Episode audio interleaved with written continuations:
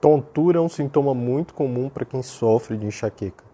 Muita gente às vezes pensa que é uma labirintite, quando na verdade a tontura pode acompanhar e ser um dos sintomas que antecedem a crise de dor. Especificamente, o paciente pode ter uma sensação como se estivesse andando num barco, da cabeça zonza, mal-estar. E essa tontura pode ter duração às vezes de uma hora e vir como se fosse uma crise mesmo. De repente ela aparece e às vezes ela some espontaneamente, mas na maioria das vezes ela pode anteceder, né? Quando ela vem, ela está avisando que a dor de cabeça vai vir. E esse fenômeno a gente chama de aura.